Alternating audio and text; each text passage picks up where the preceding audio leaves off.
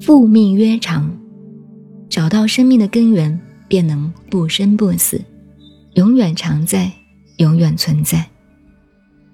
知常曰明，你体会到生命根源是不生不灭，那就叫做明道，成了明白人，再也不懵懵懂懂、迷迷糊糊了。如果人不明白道的根本，不明白生命的本来，胡作妄为，必然大凶大害，没有好结果。不知生命真理所在，莫名其妙乱用道体，下场的危险性自不待言。我们拿中国哲学的看法来讲，不管是佛学也好，道家也好，易经也好，讲人生都没有呆板固定的结论。本来嘛。历史上有哪一个人真能够找到结论呢？我们看《易经》最妙了，八八六十四卦，最后一卦是未济，活水未济，是永远没完，下不了结论的。一切事物的发展永远没有底，无量无边，永无止境，难以琢磨。也可以说，它永远自有源头活水来。滔滔不绝，滚滚而来。如何加以形容，那是个人各家的主观。《易经》由乾坤开始，到未济而终。我们若读懂了，就体会到古人所说的“闲坐小窗读周易，不知春去几多时”两句诗的意味了。我经常对同学们讲，有两样东西必须要学。佛学与易经，但这两门学问，穷一辈子之力，并不易学通，也不需要学通。不学通，永远追求不到似通非通的那个样子，其味无穷。一辈子有事消遣，老了也不寂寞，越研究越有趣。古人说：“夜读易。”如果夜里读易经。鬼神都受不了。我的经验是夜里读易经，保证睡不着觉。刚读啊读啊，看出一点名堂，便想去弄个清楚，继续看下去，等告一段落再睡。结果一段接一段，不知不觉天已经亮了。真是闲坐小窗读周易，不知春去几多时。一整个春天何时溜走了都不知道，这个味道很好。若是学通了的人，把人生看得一清二楚、透透彻彻，这个人生还有什么味道，还有什么美感？隐隐约约就蛮好。拉开人生的内幕，一望无遗，那就一点都不艺术了。也许这是笑话。总之。真把易学贯通了，微妙玄通，通达一切，那也好。长，并不全等于永恒。一个人不知长，那就要从自己的生命回过头来找。福物芸芸，各复归其根，归根曰尽，是谓复命。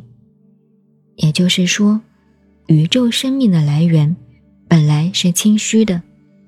本来无一物，何处惹尘埃？又何必对什么事都抓得很牢，不肯放手呢？其实没有一样东西可以抓住的，你别刻意去计较。整个宇宙万物本来都是属于你的嘛。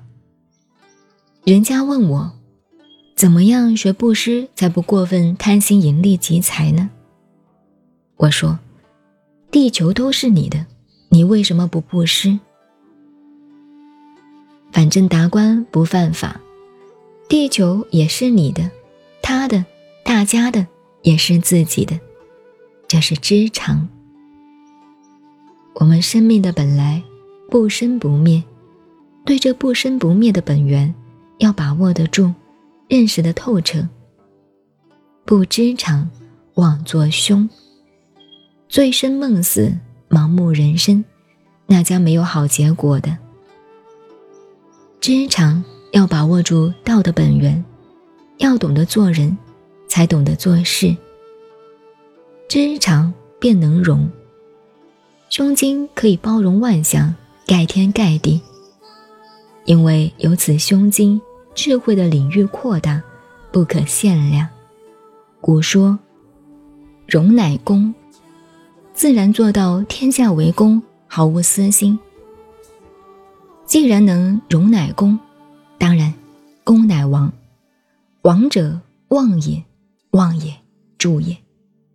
一切万物皆欣欣向荣，活活泼泼，彼此得助。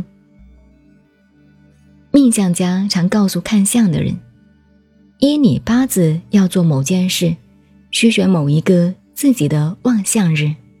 是初一还是十五？比如说，某人属火，而木能生火，那么某个属木的日子便是他的旺相日。相是辅助、帮助的意思。在五行中，个人有个人的望相日，你的望相日对你比较有利，对于其他人那就不一定了。公乃王。死亡并不一定做王姐，按现代意思解说，一切为社会；佛家则言一切为度众生，忘了自我，处处为人着想。你度众生，众生亦度你。若用一般合作的标语说，那便是人人为我，我为人人；你为人人，人人为你，最后不分彼此，都是一样的。公乃王，王乃天，就符合天地自然法则。天地生长万物，日月照临万物，公平无差，并不计较报酬，这是天乃道的自然法则。有天地一样无所不包的胸襟，便合乎道的原则，那么才能够道乃久，源远流长，长生不老。佛家所说的无我，就是大公，就是天道。明白了天道，就莫生不殆了。莫生，就是说我们这个生命，活到最后一口气不来，死后骨头化成灰尘，肉体了了，但是生命的精神却永远长存，长生不老。它的重点全在致虚极。守静笃这六个字上。您好，我是静静找恩，微信公众号 FM 幺八八四八，谢谢您的收听，再见。